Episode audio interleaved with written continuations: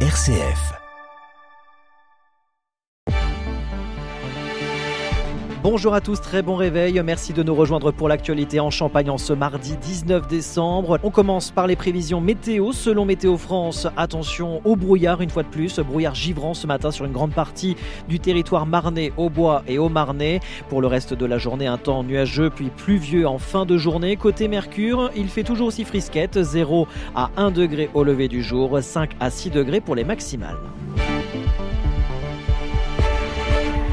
L'information locale sur RCF, Christopher Fausten. Du 11 au 16 décembre, 373 militaires de la gendarmerie nationale ont été mobilisés la semaine dernière sur les trois départements de la Marne, de la Haute-Marne et de la Meuse dans le cadre de l'opération Tempête Tessure qui se déroulait un peu partout en France à la demande du ministre de l'Intérieur. Le préfet de la Marne, Henri Prévost, était à Vitry-le-François pour vérifier la mise en place des opérations. Il est important d'avoir cette possibilité d'intervenir dans un environnement global en n'ayant pas à s'arrêter avec les limites d'un département.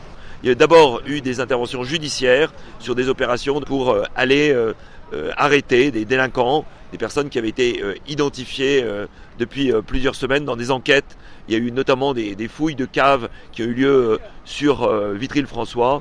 Il y a eu également des interventions sur la zone de Perte et de Sapinicourt. Et puis, il y a aussi des contrôles de véhicules, en particulier aujourd'hui des contrôles de véhicules utilitaires légers. On sait bien que ces véhicules sont assez souvent en surcharge. donc il est important de pouvoir les contrôler, contrôler aussi leur cargaison, de façon à s'assurer qu'il euh, n'y ait pas de, de choses illégales, que la, réglementation soit respectée et en particulier aussi de lutter contre le recel. Des propos recueillis par Gérald Gaillet dans les quartiers du désert et de Rome-Saint-Charles, de Vitry-le-François. 144 gendarmes, dont 5 équipes cynophiles, ont sécurisé 15 immeubles pour empêcher l'installation de points de deal et pour lutter contre les trafics de stupéfiants et les conduites addictives. Quatre personnes sont en détention provisoire. Ils seront jugés le 18 janvier 2024. 1900 88 personnes ont été contrôlées au cours de la semaine. Plus de 1700 véhicules ont été contrôlés, dont 26 mis en fourrière.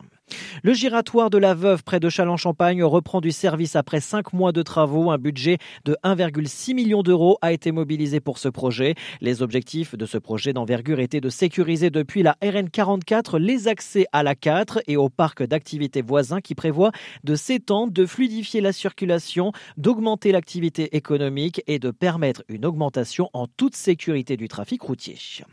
Diocèse Metz-Rorat à la lueur des bougies ce soir 19h à la basique Notre-Dame de l'Épine. Et un mot de sport, le Champagne Basket se déplace à Vichy ce soir 20h30 pour le compte de la 12e journée de Pro